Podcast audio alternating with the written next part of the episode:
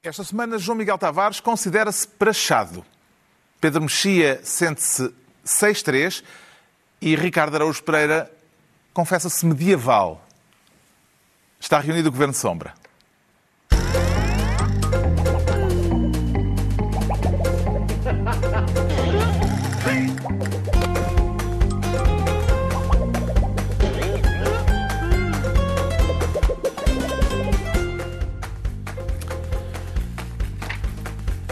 Ora, viva, sejam bem-vindos. No final de uma semana marcada por um congresso partidário sem distanciamento físico e uma semana também em que surgiu a ideia de uma frente de direita para concorrer às próximas eleições autárquicas.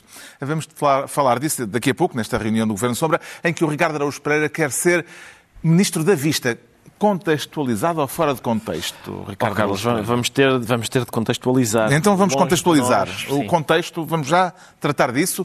O contexto para a escolha deste Ministério da Vista está nestas declarações que vamos ver de Inês Medeiros, a Presidente da Câmara da Almada, durante uma reunião camarária esta semana.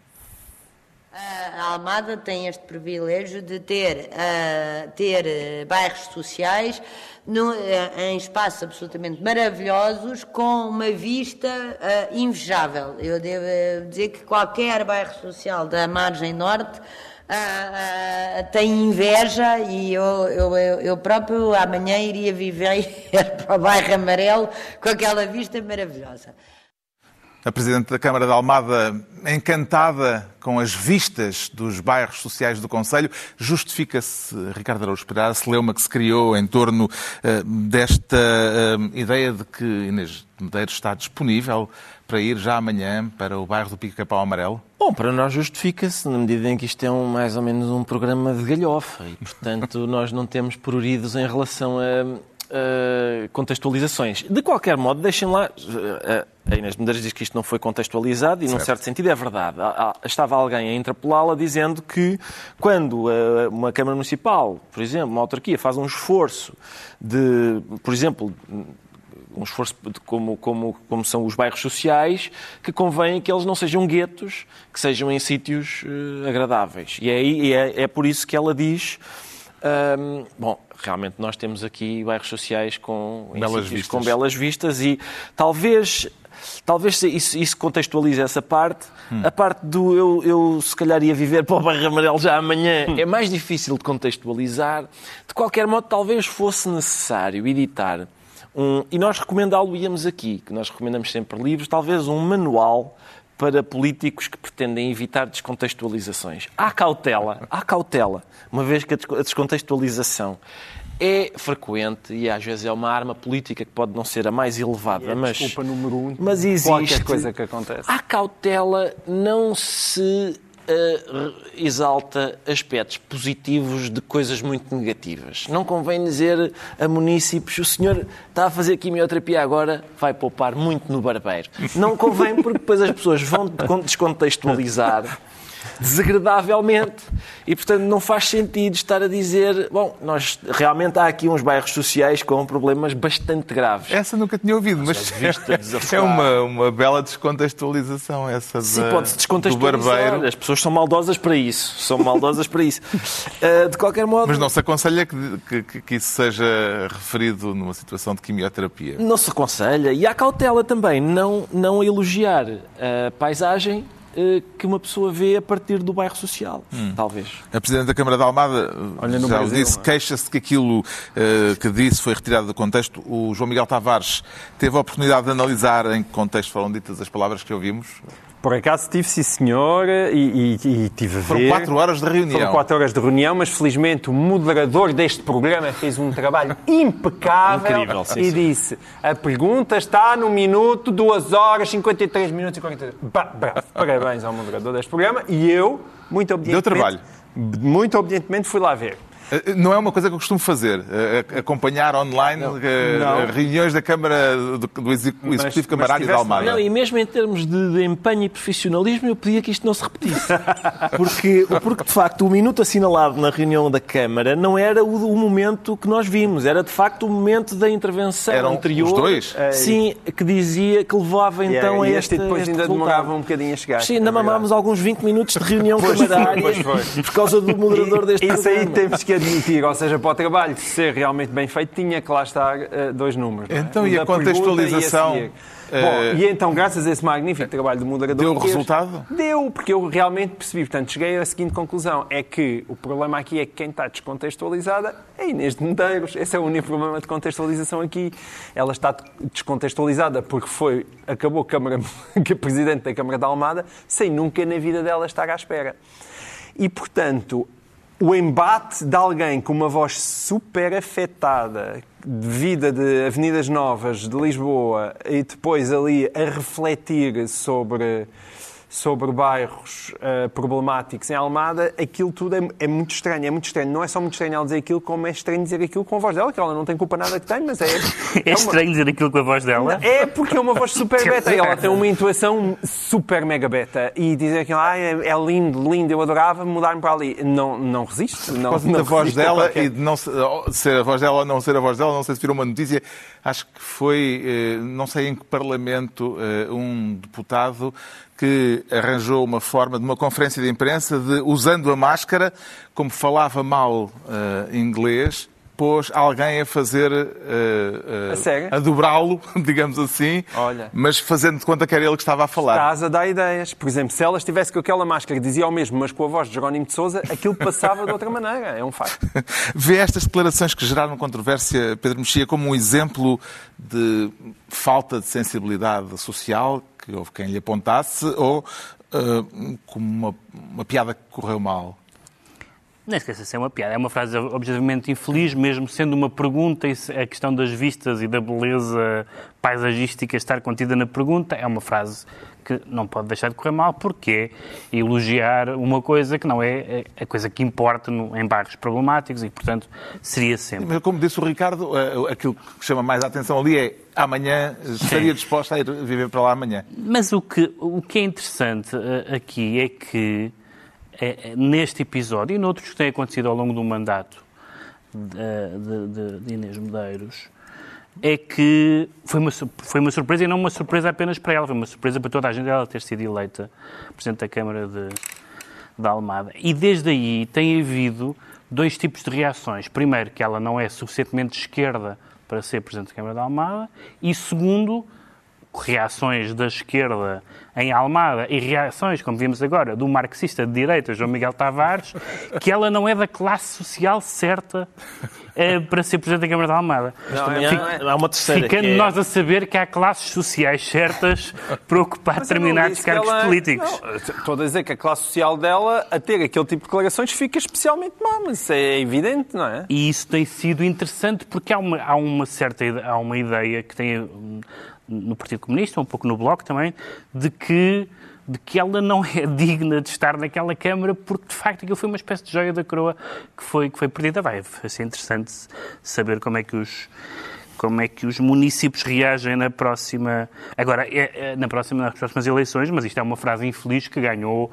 De repente era a Maria Antonieta e era, e era a senhora da, da que dizia do fazer como é que é? brincar aos pobrezinhos. Isto é uma frase infeliz numa reunião de Câmara. Nós adoramos frases infelizes e assistimos por causa disso. Teríamos comentado mas a frase de Maria Antonieta, não, não há pão como um brioche. Teríamos, teríamos. teríamos, do exílio, porque lá não se podia, não é? Mas, uh...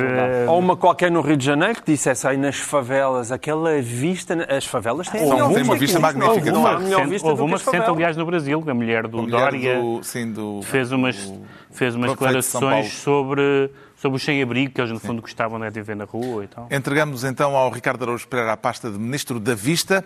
Quanto ao João Miguel Tavares, quer ser esta semana Ministro da Desculpa. Que desculpa, João Miguel Tavares? É, então, a desculpa que eu ouço há seis meses, porque sempre que acontece alguma coisa, hoje em dia existe aquela desculpa que está na boca de toda a gente. Eu, depois de ter tido os meus queridos quatro filhos, hum, houve uma altura muito dura, quando eles eram todos muito bebés, mas no meio daquele sofrimento todo, houve uma coisa boa, que era, eu ganhei uma desculpa para tudo. Qualquer coisa que não me apetecesse fazer, dizia, mas não, são os miúdos, não, tenho que ir deitar os miúdos, não, esta hora não dá, porque os miúdos, têm que levar os miúdos à escola, e agora está a música, ou então...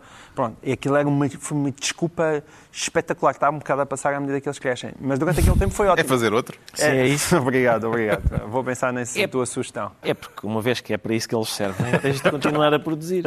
É isso mesmo. E agora, a grande desculpa é, é a Covid. Eu, eu não sei se vocês têm toda essa sensação. Eu basicamente venho para aqui abrir o meu coração, não sei se vos acontece, mas agora, eu, não há nada, não há nada neste país que não aconteça que a gente sinta que está errado e que diga que é da Covid. Está a falar de comportamentos individuais ou de desculpas a nível institucional, a nível uh, de empresas, é, de eu, organismos de Estado? Não, é como aqueles bolos que vai por camada. Aquilo vai desde baixo até cima. É desculpa mesmo para tudo, desde as coisas mais pequeninas no cotidiano, seja no café, seja quando nós vamos pôr o carro à oficina, seja no que for. Tem algum exemplo Qualquer concreto? Coisa... Aconteceu-lhe alguma coisa Bom, esta da, semana da minha que vida fez tenho milhares saltar a não tampa? quero aqui estar a trazer, no sentido em que não é para me queixar da Maria ou do Manel. Tiras dos livros, trazes a tua vida para aqui. Não, não, não é, vou dizer, é aquele senhor ali nos corrais. Não, não, as pessoas são... Uh, eu, eu, eu, aliás, não, nem sequer estou a criticar, porque mais tarde ou mais cedo todos nós acabamos a fazer isso. O que eu queria chamar a atenção é que convém que isto não aconteça e convém, sobretudo, fazer Portanto, um esforço... o intuito é pedagógico. É, é pedagógico. Convém fazer um esforço para que as coisas não se passem assim, porque há consequências graves nisso. Nós estamos a falar aqui naquilo que é o nosso microcosmos, não é? Ou seja, nós sentimos isso no dia a dia. Mas quando começamos a subir, quando vamos às notícias sobre os centros de saúde, quando nós vamos às notícias sobre os adiamentos da justiça, sobre as dificuldades de tirar o cartão de cidadão, os institutos que estão fechados, os serviços públicos mudaram os horários, o pandemónio que é hoje em dia fazer qualquer coisa que envolva um mínimo de burocracia, isso é sério. E deve haver da parte do governo um esforço realmente normal normalização, que eu não noto. Que, ou seja, tu, nas, muitas vezes, mais uma vez, vem o setor público e o setor privado. Tu, no setor privado, quando as pessoas estão mesmo apertadas em pequenas empresas, elas sabem a importância de voltar ao normal. Ora, o Estado público, tem, eh, os serviços públicos têm aquele sempre problema de que o Estado é o Estado, é um patrão sempre muito longínquo e o seu emprego nunca vai à falência. E isso tem-se notado muito e consecutivamente.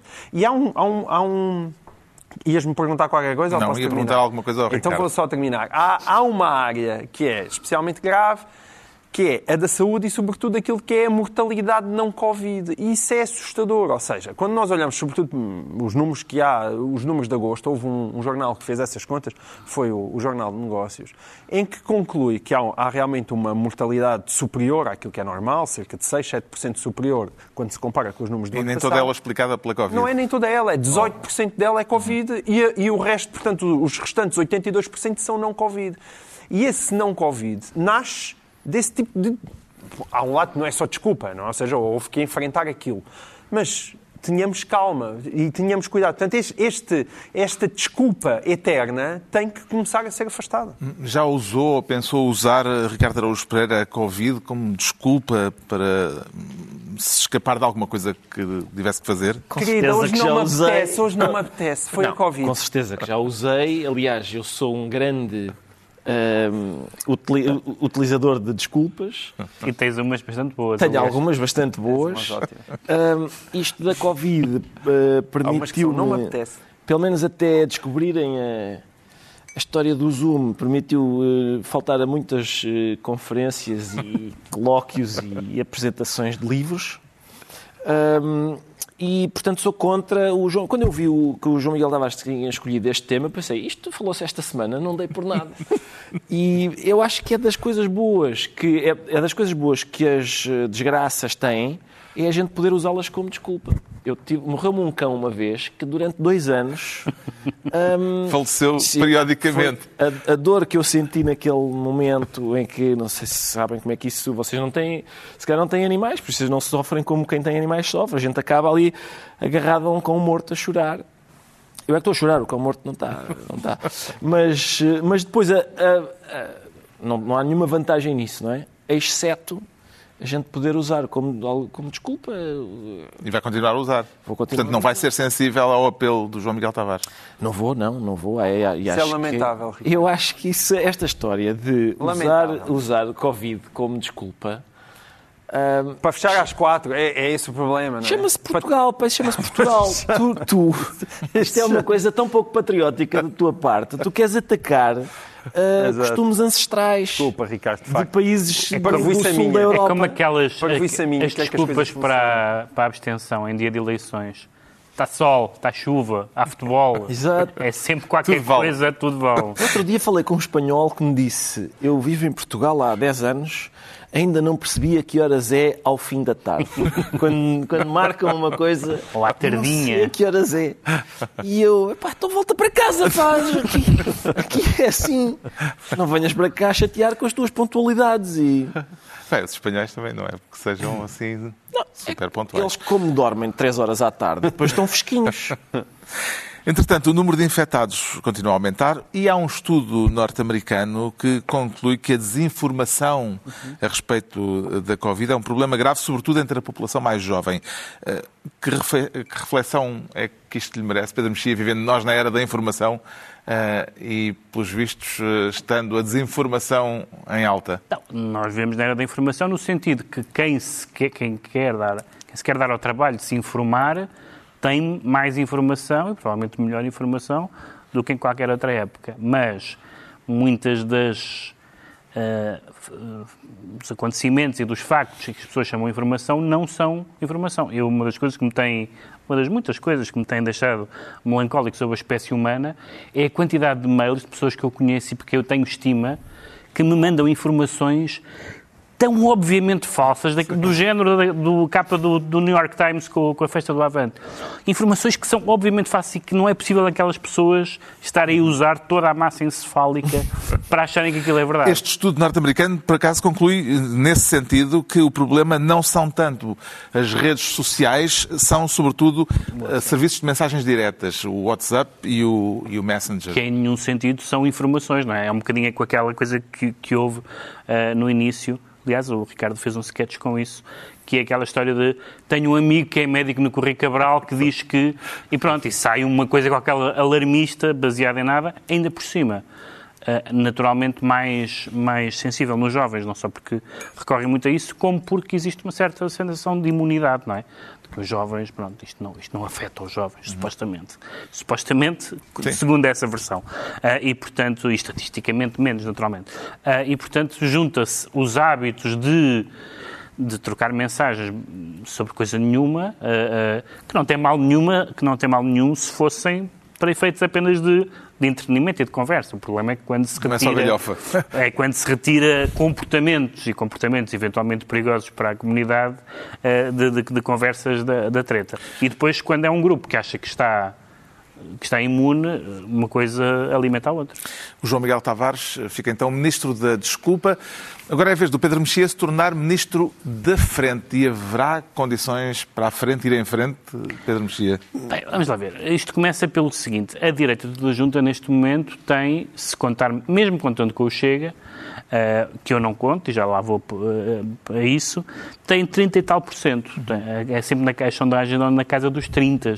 30 e poucos, 30 e muitos, conforme. E, portanto, mesmo uma frente não chega. Ou seja... Vamos o...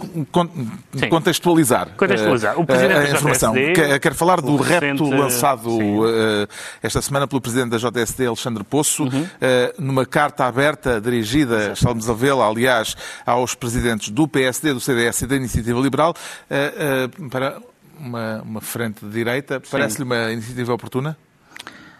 É assim, nós, do ponto de vista das, da, da, das contas, nós sabemos que mesmo uma iniciativa de direita, ou mesmo uma frente de direita, não, não tem votos suficientes neste momento. Mas, a haver votos suficientes, será com a soma dos partidos. O PSD, sozinho, agora e no futuro próximo, não chega.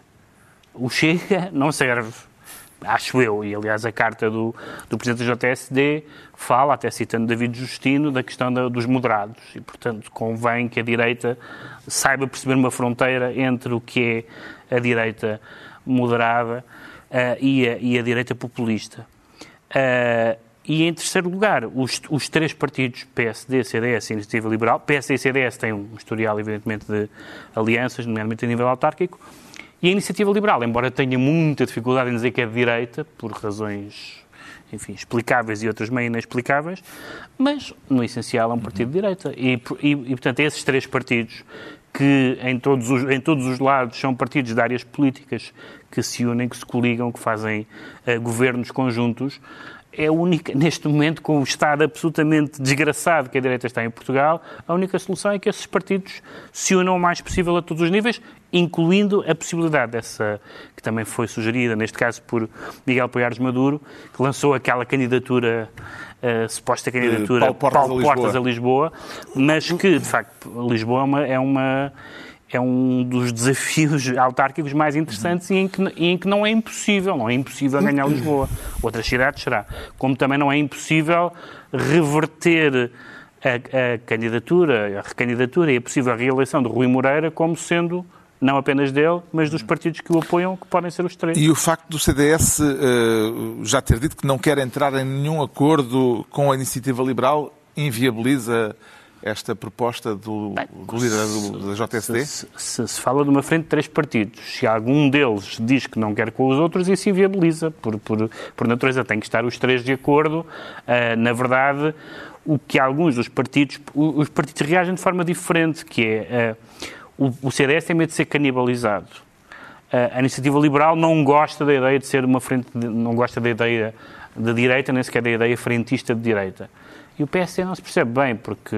Rui Rio não Rui respondeu Rio, a esta Rui proposta, Rio, esta há, uns, há umas semanas falava da, da hipótese de se coligar com o Chega, com o Chega moderado, mas agora parece já ter atirado fora essa... E mesmo em relação ao Paulo Portas, ele mas disse... quando tu estás a falar disso, estás a falar em relação às legislativas, às autárquicas? Não, a proposta é, para as a autárquicas. A proposta era para as autárquicas. Mas tu não estás a, a limitar-te a isso?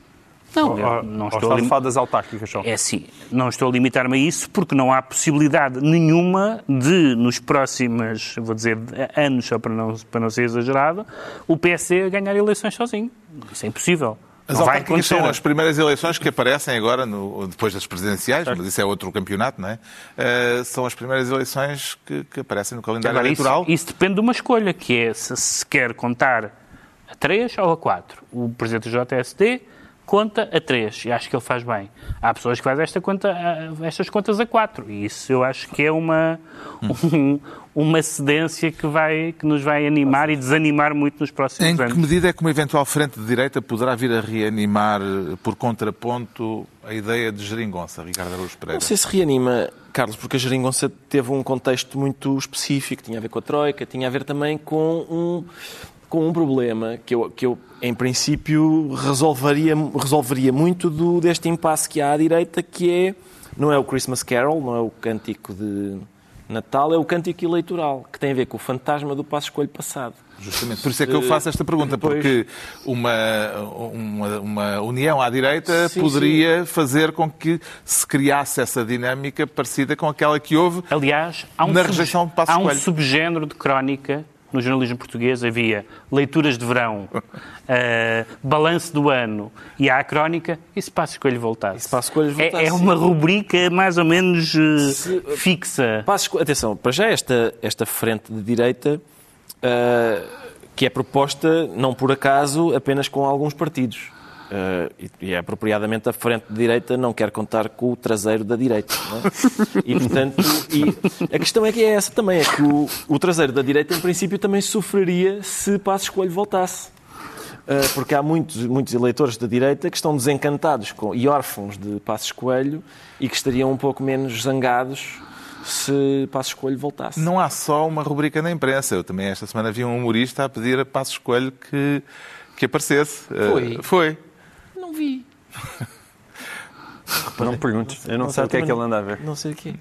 Não, também não percebi, também não sei, não estou a par Ah, não desta viram? piada, não. Pronto. Eu, não, eu, eu- Não, não, não lançaste uma, um, um- uma sugestão de que Passos Coelho uh, desse uma entrevista num certo programa? Ah, eu, quer dizer, nós, nós ah. convidámos-lo muitas vezes, ele nunca, nunca aceitou e eu respeito isso perfeitamente. Sim, não, isso sim. não tem nada a ver com. Eu disse isso. Sim. Já não sei, não sei. Sim, mas é verdade, é verdade. Nós convidámos muitas vezes, tenho muita pena que ele não tenha aceitado. Gostava uhum. que, que, fosse possível. Uh, será mais aquilo isto, isto que une. são coisas sérias, isto quer dizer, não tem nada a ver com, com aquilo de que estamos a falar. Não? É? Será mais aquilo que une ou aquilo que separa as diversas forças políticas à direita, João Miguel Tavares? Hoje em dia acho que é, eh, hoje em dia acho que é uma, mais o que se paga, mas de qualquer forma, eu perguntei ao Pedro Mexia se, se, estamos a falar, se o raciocínio dele é só para as autárquicas ou para as legislativas, porque eu acho que são coisas inteiramente diferentes.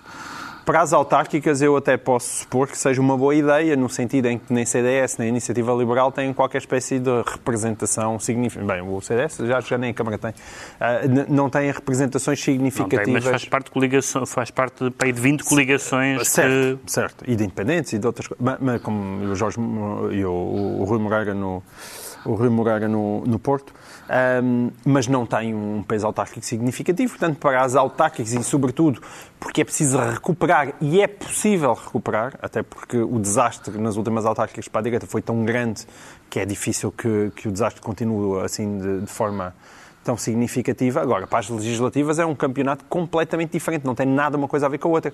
Porque aí é evidente que eles têm que ir sozinhos, por uma razão muito simples, é porque essas grandes coligações, a priori, fazem-se quando, quando as votações estão estabilizadas, quando os partidos estão estabilizados dentro de determinado tipo de é votação. e este, neste momento isso não acontece todo. A iniciativa liberal está a querer mostrar que, que, que cresce, o CDS está obrigado a mostrar que não desaparece, uh, o PSD também vai ter que, o Rui Rio tem que mostrar o que é que vale, e o Chega, que estes, embora eles insistam muito em, em colocar fora das contas, é evidente que é impossível colocar o Chega fora das contas, e é por isso é, que o Rui é Rio... Não é impossível, politicamente... É impossível. É Tanto é, é possível é, que em vários países é, esses partidos têm sido colocados fora das contas. É uma escolha política, não é? É uma escolha, é uma escolha. É, mas o problema aqui é que é uma escolha, é uma escolha política para a, para a direita possivelmente nunca voltar a governar nos tempos mais próximos. Não mais. E não se esqueçam que a esquerda, que a direita em 25 anos, a direita em 25 anos leva 20 anos de oposição, ou, ou muito próximo disso. E, portanto, se Rui Rio tiver, tiver hipótese nas próximas legislativas de governar e que para precisar de governar, precisar dos votos de André Ventura, é evidente que jamais Rui Rio vai dizer que não. Mas não são os votos Ventura, de Ventura, o problema é o programa. Ventura. Com que programa? Vai lá meter, o programa. Que o programa? Não, é a castração física? Não, mas espera aí. Qual é o programa? Mas qual é o programa? O é do Chega com o programa. O Chega tinha um programa com o qual se apresentou às últimas eleições. Agarrou nele, fez uma bolinha e atirou para o caixote de lixo. Nas próximas legislativas, se for preciso ir para o governo, agarrem mais uma bolinha e atirem para o caixote de lixo. E o Rui Rio vai-te dizer então, mas o António Costa fez a mesma. Tá bem, mas tu, e o PCP também já não tinha problemas com a a dizer, Se tu estás a dizer que a direita não deve excluir os votos do Chega, mas deve não excluir... Deve excluir. Eu não estou a dizer que a direita não deve, mas dizer que o Rui Rio não vai, não, vai fazer isso. Está bem, mas não vai ou não deve, não, não interessa para o caso. Nunca o pôs de lado. Uma coisa é dizer, não deve excluir os votos do Chega. Isso pode-se discutir. Outra coisa é dizer não deve, não deve excluir as ideias do Chega. Isso não só deve, como tem absolutamente, Sim, mas... se tiver alguma espécie de futuro mas, mas, moral mas, em Portugal. É, é, então, vamos lá ver. Toda a gente sabe o amor que eu tenho ao André Ventura, não é? Já tem sido muito verbalizado neste programa. Mas isso que tu estás a fazer faz tanto sentido como, e aí, aí, aí é que a direita tem razão, faz tanto sentido, como tu dizes a António Costa, que tu não podes ir para o governo com o PCP porque senão tens que instalar o marxismo-leninismo. Sabes, sabes que é que... Isso não, não, não tem pés sabes, nem cabeça. Se queria te dizer uma coisa, eu disse isso.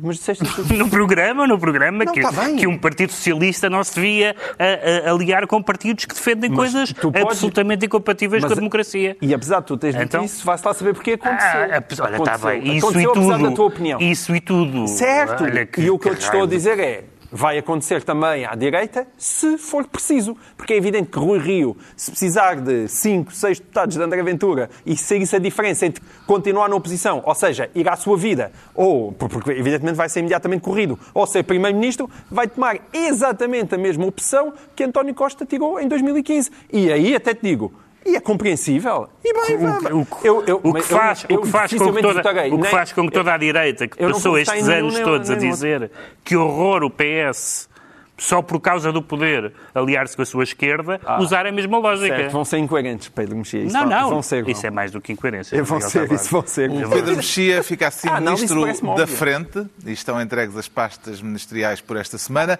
Altura agora para sabermos, e acho que vamos continuar mais ou menos no mesmo âmbito, porque é que o Ricardo Araújo Pereira se declara medieval em pleno século XXI, Ricardo? Um bocadinho, sim, Carlos. Que sinais de Idade Média que detecta à nossa volta? Uh, esta semana, na, na convenção do Chega, uh, houve, portanto, a proposta de uh, revisão constitucional que coloca a hipótese de castra... não só de castração química, mas de castração física. E houve uma moção que não foi aprovada, mas ainda assim obteve algumas, algumas dezenas de votos. Uma moção apresentada ao Congresso que propunha que as mulheres que abortam sem, sem eh, eh, a justificação ou de violação ou de malformação, etc., Da lentilha. hum, que, que lhes retirem os ovários. E, portanto, a sensação que dá, é- isto, isto ajudou a compreender melhor porque é que eh, tantas vezes o André Ventura se manifesta contra eh, a imigração islâmica por temer que possam vir fundamentalistas islâmicos lá no meio. É porque ele teme provavelmente a concorrência. Ele quer as mutilações só para ele. Uh, não pretende ter de competir com gente que também tem o hábito de uh, punir mutilando. A, a senhora bastonária dos enfermeiros foi lá dar-lhe um, ela diz um beijo de amiga, uh, para distinguir do, do beijo de amor que a, que a Bela Adormecida recebe, acho eu. Há beijo de traição, Há beijo na de Bíblia, traição, por exemplo. sim. Eu, eu não sei se não foi um beijo de agradecimento, porque de facto, se estas medidas forem, fossem para a frente, os enfermeiros passam Sim. a ter bastante trabalho. Exatamente. Não é? Chic, chic, chic, chic, chic, chic, vários. vários e depois- costurar muita gente. Sim, costurar, depois tratar das miudezas todas, a- a- toda aquela compostagem que há para fazer. E hum, agora, eu, por outro lado, não me parece. ah, isto é o tipo, seria o tipo de medidas que necessitava que os médicos fossem. ah, de facto, fazer este tipo de, este tipo de trabalho. Está a falar da, da possibilidade de, ter, de, de- de aprovarem a, a ideia de física, por exemplo, a- a- a- o retirar os ovários às mulheres foi chumbado. Foi, esse foi chumbado, sim, como eu tinha dito. Mas a castração física continua a ser proposta na, na- na revisão constitucional e, portanto... Química. Não, química, química e e física. E física. E física, está lá, está lá essa possibilidade.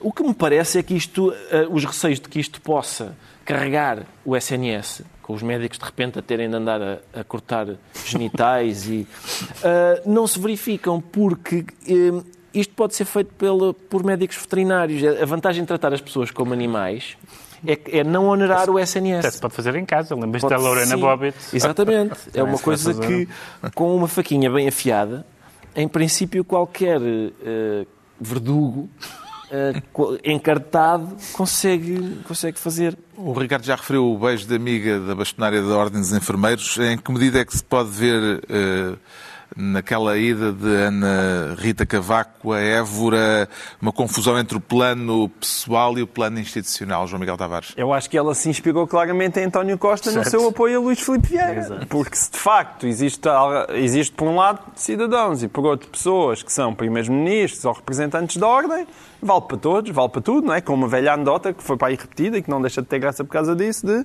és apanhado com outra na cama e tu dizes realmente eu sou apenas um cidadão, não sou o teu marido, desaparece. É, bah, é isso. E faz tanto sentido uma coisa como outra. Ah, Vamos ver, a bastonária da Ordem dos Enfermeiros Mas tem... no caso, eh, André Ventura ainda não disse que rejeitava o beijo de amiga. pois não, pois não. Ah, mas o, aqui o, a Ana Rita Cavaco tem a vantagem de, de ser uma voz singular, no sentido de não ser daquelas que se deixa espezinhar, digamos assim, não é? É rija e vai à luta. Mas e depois, de facto, tem um desejo de protagonismo que a faz fazer estas coisas. Eu, qualquer pessoa que se aproxime de, de André Ventura em campanha, tenho umas certas dificuldades em, em compreender isso, não é? Portanto, também Porque não ele está muito compreende, para lá do voltando à conversa anterior, não compreenderia que em campanha eh, os restantes partidos de direita se aproximassem de Em André campanha- Ventura. Em campanha não, seja- mas em campanha nunca se vão aproximar. Estou a dizer é o pós-campanha. São duas coisas completamente diferentes. Uma coisa, em campanha, o Rui Rio nunca se vai aproximar do Chega. O que eu te estou a dizer é, depois há os votos. E se Rui Rio precisar do Chega, é evidente que vai buscar o Chega. Porque se a opção for entre ele, a vida política dele acabar, ou ser primeiro-ministro, vai tomar a mesma decisão de em Onde é 2015 que, António Costa. onde é que eu já vi isso, exatamente? É a mesma, é igual, vai ser igual. E aí a, a esquerda não tem a grande moral para apontar o dedo. É só isso. Entretanto, uma vez que estamos no âmbito do medievalismo, eh, convocado pelo Ricardo Araújo Pereira, eh, parece-lhe justo invocar aqui, Pedro Mexia, o caso noticiado esta semana pelo público do professor de Direito da Universidade de Lisboa que compara o feminismo ao nazismo. Sim, há várias coisas né, naquele, naquele mestrado. Qual é para si o aspecto mais bizarro nesta história? Sim, há vários. É, é, o, nazismo e o feminismo, as mulheres como tribo de vítimas, é, o facto dos homens brancos, cristãos e heterosse- e heterossexuais estarem a ser ameaçados. Não tenho dado por isso. Tu não, Mas, não fizeste esse mestrado? Não fiz, não, fiz, não, fui, não fui a esta cadeira. E a ideia, uma que eu gosto muito, Mas que é... este professor já era professor lá Já era professor. na altura. A besta, quando ele se refere à besta do pós-modernismo iluminista, há aqui duas coisas. Para já, a besta de qualquer coisa eh, numa, numa faculdade Num parece programa. bizarro. E depois, atenção, é preciso estudar muito para utilizar a frase pós-modernismo iluminista, que se há coisa que não é iluminista, é o pós-modernismo. Portanto, a frase, além do mais, intelectualmente, autodestrói-se. E há as Não, reclamações em tribunal, Não é a eh, primeira onde, vez que- onde o professor chama-se eh, o professor universitário chama-se Francisco Aguilar, gritou ou exclamou, pelo menos, morte a todos os feministas ou morte a todos os comissários políticos do Conselho Superior de Magistratura. Só faltou o fogo contra o quartel-general. Mas ahm, o, que, o, o que- isto prova e, eh, é que, de facto, nas universidades pode haver, à esquerda e à direita, pessoas translocadas a fazerem passar as suas ideias bizarras por ciência ou direito, ou seja o que for. E, portanto, isto é, estas, são, estas coisas são autoexplicativas de, de um grau de, de, eh, de um grau lunático que não é, não é admissível numa faculdade de Direito. É uma, numa faculdade de Direito pode-se eh, defender, ou expor, pelo menos, ideias impopulares, eh, minoritárias, mas a própria linguagem, o próprio destempero destas formulações... Mas o professor em causa disse ao público que tem direito à sua, eh, à sua liberdade científica. Já deve ter recebido um, um telefonema a, a- a palavra aí é científica. Liberdade tem. Ele, ele pode defender, por isso é que eu disse, ele pode defender ideias minoritárias. Mas, mas, não, mas besta, qual é a utilidade científica da palavra a besta? Não é? Não sei, Teológica. deve haver alguma. Teológica. Ah, ah, sim, é a linguagem bíblica. É, é de linguagem bíblica. Está esclarecido porque é que o Ricardo Araújo Pereira se declara medieval. Quanto ao João Miguel Tavares, diz sentir-se prachado e aceita a praxe ou está com vontade de se indignar, João Miguel Tavares? N- Não me vou indignar muito nisto, porque Não? eu acho isto sobretudo divertido. Venho dar ideias à DGS. Neste caso são os praxistas os praxados, porque o Governo anunciou que as praxes académicas vão ser eh, fiscalizadas, eh, tendo em conta as restrições por causa da Covid-19. Eh, Pareceu-lhe bem que assim seja? Parece-lhe? Epá, proibindo-se tanta coisa, eu acho que isto é quase um serviço patriótico. Mas o que eu acho curioso é, aparentemente em Lisboa não vai haver, no Porto não vai haver, mas em Coimbra vai haver, noutros sítios ainda vai existir. Pá, E as praxes? As praxes já deviam ter sido exterminadas na era eh, pré-Covid. Mas o Covid, pelo menos, aqui sim, é a desculpa perfeita. Aqui sim, é a desculpa perfeita. Para acabar de vez com aquela prática repugnante chamada praxe.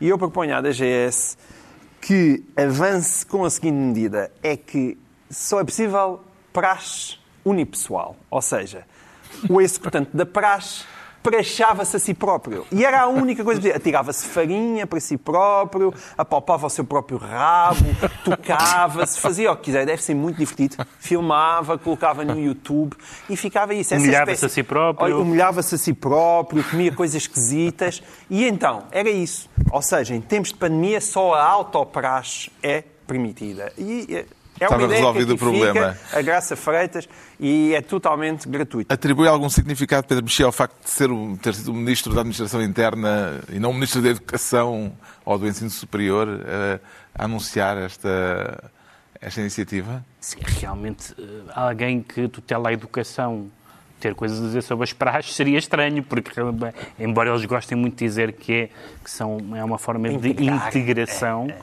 geralmente é a forma de despir, humilhar uh, os, os, seus congêneres mais, mais novos. Uhum. Uh, e só falta saber se, se outras práticas uh, duvidosas também devem ter os cuidados do género. Violência doméstica com, com distância social, coisas do género. Ou seja, práticas que em si mesmas já são bastante algumas criminosas, outras pelo menos arcaicas. No caso da praxe, as duas coisas, dependendo do grau de.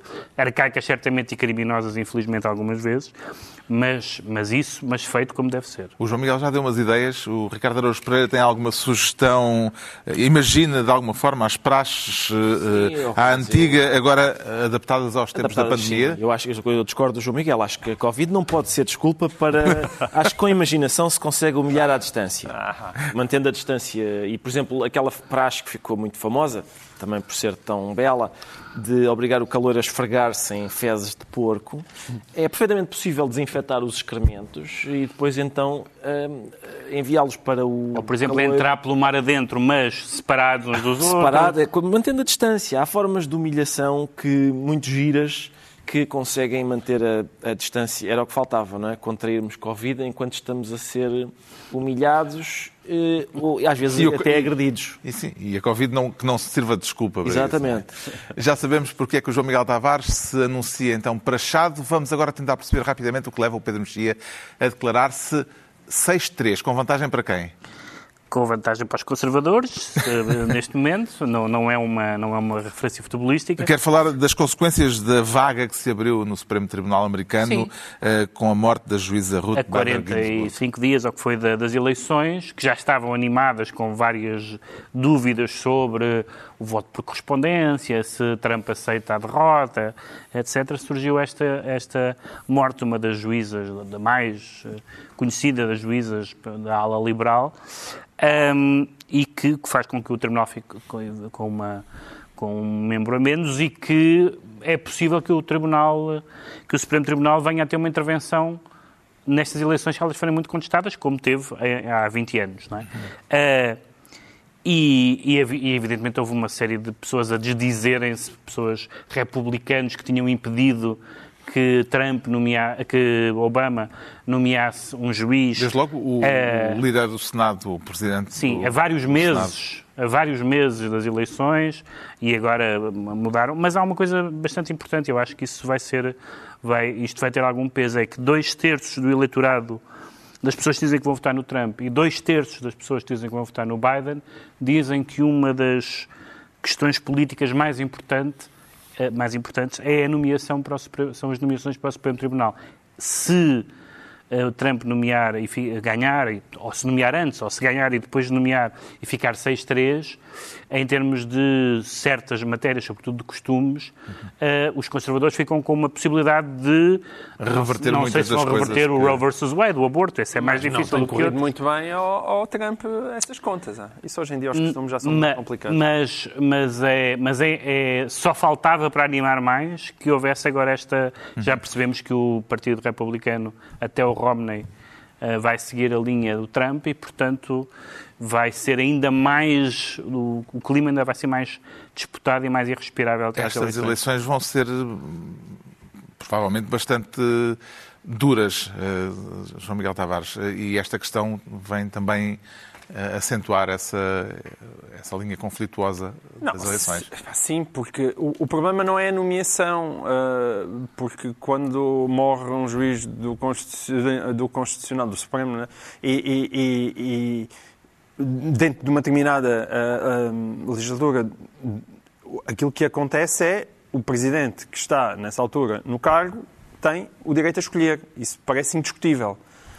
Aqui o problema foi o que aconteceu há, há cinco anos. E, portanto, estabeleceu um precedente. Que estabeleceu um precedente e não há maneira daquele mesmo E não é só isso, é que os processos de confirmação, anos, é? os últimos, os últimos sim, sim. processos de confirmação duraram entre 60 a 80 dias. Ora, não há, não há 60 rápido. a 80 dias. Não para... há maneira, não há maneira da, daquele Senado, dos senadores republicanos, quer dizer, aquilo é uma hipocrisia total, tendo em conta aquilo que é o precedente anterior. E de que é que vale este precedente uh, do, do, mandato de Barack Obama? Será que, uh, uh, se for atropelado, pode ter algum valor eleitoral para um lado ou para o outro? Oh, Carlos, o problema é que, em princípio, os precedentes na, na, durante a governação de Trump não tem valido muito. Por exemplo, havia, um, havia aquele precedente que era o candidato derrotado nas eleições não continua no cargo. E ele parece também não estar interessado em em manter esse precedente. Sim, mas, é mas aí, mas aí, aí o Partido Republicano é distanciou-se é, dessa. É, conversa, não é para levar a aqui stand-up. Vamos ver, vamos, vamos seguir com atenção porque vai dar muito que falar ainda até uh, novembro, não é? Uh, Sim. as eleições eh, americanas vão seguramente estar na agenda. Está à altura dos livros e eu trago desta vez uma antologia de poesia portuguesa e uma antologia original porque põe em diálogo poemas de autores e de épocas muito diferentes entre si. Chama-se precisamente Antologia Dialogante de Poesia Portuguesa. A escolha e a apresentação são de Rosa Maria Martelo uma professora e ensaísta da Universidade do Porto, e percebe-se bem nesta antologia o modo como, ao longo dos séculos, os poetas foram respondendo ao que vinha de trás eh, e construindo um património literário em que, em certo sentido, são todos, de algum modo, contemporâneos, mesmo com muitos séculos de distância a separá-los, eh, com eh, reenvios permanentes, o que faz desta antologia, não sendo surpreendente um excelente, uma excelente forma de aproximação à poesia portuguesa. O João Miguel Tavares traz uma novela gráfica. Uh, sim. Um, por mero acaso, este seu o quarto volume, já, já andava há imenso tempo para ler o. o agora é uma tetralogia, uh, este Árabe um, do Futuro, do Riyad Satuf que é uma, é uma banda desenhada ah, autobiográfica e que já é, é muito premiada. O Satuf hoje em dia escreve também, ilustra no, no Charlie Hebdo e é um dos nomes de, de proa da, da sempre muito criativa e com imensa qualidade banda desenhada uh, francesa. E ele tem uma característica única, que é ele é filho de uma mãe francesa e de um pai sírio. E, portanto, ele passou a sua infância dividida entre a Síria e França. A maior parte do tempo, quando era mais novo, na, na Síria e depois na França. E ele ilustra e escreve com uma imensa, imenso humor e ao mesmo tempo uma imensa profundidade. E para quem uh, tantas vezes fala nos choques culturais entre o Islão e, e o mundo ocidental, é, é uma leitura absolutamente extraordinária, porque não é possível estar mais dentro um, uh, desse, desse, choque cultural do que, este, do que o Satuf, que está, basicamente é um um autor dividido em dois. Um, e para quem onde... tem medo de, de, de, um livro só com palavras, tem bonecos também. E tem, tem bonecos. Isto, ele, neste momento, está a lançar o quinto volume, portanto, vai terminar no sexto volume, mas em Portugal já saíram quatro. Este acabou de sair, é o quarto volume e é uma leitura incrível. O Pedro Mexia traz dois livros desta semana, dois pequeninos. São livros. os dois últimos títulos da, da coleção Retratos da Fundação, da Fundação Francisco Manuel dos Santos, que tem uma coleção mais conhecida uh, de, de ensaios de especialistas em várias áreas e tem esta coleção que são que são entre, as, entre a reportagem o é? ensaio, que se chama retratos, entre a reportagem o ensaio pessoal e estes dois últimos volumes são de, de escritores, da Jaimília Pereira de Almeida com o Humberto Brito, que faz as fotografias do livro, e da Ana Cristina Leonardo. O da Jaimília do Humberto Brito chama-se Regras de Isolamento e o da Ana Cristina Leonardo chama-se um, Ilha da Colatra, uma ilha com gente dentro. E são dois. Um é um livro híbrido sobre uh, o centro e a periferia, sobre a imagem e o texto, sobre a, a literatura e a fotografia uh, e sobre a ideia dos vizinhos e da vizinhança. Esse o da Jaimilia. O da Jaimilia do Humberto e o, o livro da, da, Ana Cristina Leonardo, que prolonga de certa forma o romance que ela publicou chamado O Centro do Mundo, é outra vez uma, uma história uma, neste caso uma reportagem ou um ensaio uh, jornalístico, uh, etnográfico, de certa forma, sobre estas pessoas que vivem orgulhosamente, não orgulhosamente sós, às vezes um pouco sós, mas rebeldes e orgulhosas e lembram um bocadinho às vezes a da, da culatra e lembra às vezes um bocadinho uh, os textos do, do Brandão, que aliás é citado a certa altura por causa dos pescadores. O, o Ricardo Araújo Pereira traz um livro que acaba de sair de um humorista. Por acaso eu não tenho a certeza se já se acabou de sair. Deve estar a é chegar. capaz de ser estupidez a ter trazido já, mas sim, chama-se Isto Tem Piada, de Jerry Seinfeld, é da, da Vogais, que é uma chancela da editora 2020. Uh, ah, o título original é Is This Anything? Ou seja, isto é alguma coisa, que é, como ele diz, a pergunta que humoristas fazem uns aos outros quando têm É claro que isto tem piada, é um título mais, mais comercial e, e, é nesse sentido que a pergunta é feita, mas às vezes isto é alguma coisa, refere-se não, apenas, não, não já à piada, mas ainda a uma premissa. A uma premissa que, em que as, as pessoas estão a, a, trabalhar. E, portanto, isto reúne hum, as várias coisas que o Seinfeld escreveu desde os anos 70 até 2010. Estão divididas por décadas. Antes de cada década ele faz um texto introdutório que, apesar de curto, é bastante uh, interessante e informativo. Um, e é, até pela maneira como, como as coisas estão, uh, como o texto está uh, disposto graficamente, é um livro que permite acompanhar os degraus, digamos assim, do raciocínio humorístico do autor. E isso seja, tem piada? Tem, tem. Ele vai passo a passo e a gente consegue ir acompanhando uh, de, que, de quantos degraus se faz aquele raciocínio humorístico. É uma espécie. Tam, chega às vezes a ser, uma vez que há textos ligeiramente mais, mais obscuros dele misturados com uns muito famosos, chega a ser às vezes também uma espécie de acesso uh, ao bloco-notas do Seinfeld. Um bloco de notas do Seinfeld trazido pelo Ricardo Araújo Pereira e assim se conclui mais uma reunião semanal. Dois, oito dias, à mesma hora, novo Governo Sombra. Pedro Mexia, João Miguel Tavares e Ricardo Araújo Pereira.